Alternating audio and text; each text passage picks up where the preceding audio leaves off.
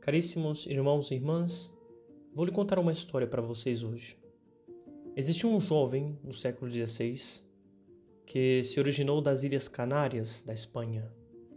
E aos seus 18 anos, sofrendo de algumas enfermidades, ele foi enviado a empreender uma viagem em sua vida. Uma viagem que não haveria mais volta. Deveria deixar tudo para trás para cumprir a missão que a ele foi confiada. Deveria deixar inclusive sua própria mãe, a qual ele nunca mais veria senão no céu. Deveria cruzar o Atlântico e chegar em terras desconhecidas, ainda não completamente exploradas pelo homem, para buscar almas para Sua Majestade. Nosso Senhor Jesus Cristo escolheu entre seus servos um de características físicas que poderíamos dizer talvez débeis, mas com um coração de guerreiro. Um coração tão grande que lhe dará as forças necessárias para cumprir uma missão que talvez o melhor guerreiro de um rei não seria capaz.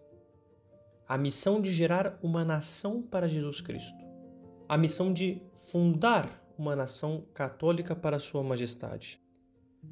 E ele fez pois foi ele quem, de norte a sul, cruzou o Brasil, fundou a cidade de São Paulo, participou da fundação do Rio de Janeiro. Foi ele que instalou uma estrutura de evangelização para os índios, educou os caciques e seus filhos e mergulhou nas águas do batismo inúmeras almas. Foi ele o provincial dos jesuítas em nosso país, que fez tantos milagres ainda em vida para salvar estas almas e morreu em odor de santidade. Ele mesmo dizia: suportamos tudo isso por amor dos eleitos. Ou em outra parte também comenta: ainda que viesse ao Brasil não mais que para ganhar uma alma, tivera por bem empregada minha vinda e todos os trabalhos passados. Impressionante como este homem, este santo, amou o Brasil. Talvez não temos noção suficiente para entender o presente que Deus nos tem dado, o grande Pai que Deus nos confiou, que nos gerou, nos deu uma fé. Se podemos dizer hoje que somos católicos, é por causa deste homem. Por isso, vou concluir meu homilia com as palavras do Padre Paulo Ricardo, porque acredito que não tem outras palavras melhores para expressar o que eu quero dizer para vocês hoje.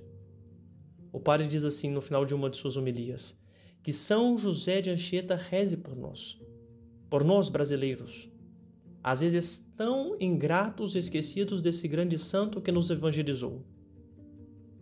Que ele nos dê não só a virtude da pureza heróica, mas a vontade de evangelizar, a fim de que o nosso Brasil se torne aquilo que a sua vocação divina determinou um grande país católico. Por fim, que a Virgem Maria, a Virgem de Aparecida, nos dê então uma inteligência clara, uma vontade inabalável, um coração de herói e uma alma santa para continu continuarmos essa missão de São José de Anchieta. São José de Anchieta, rogai por nós.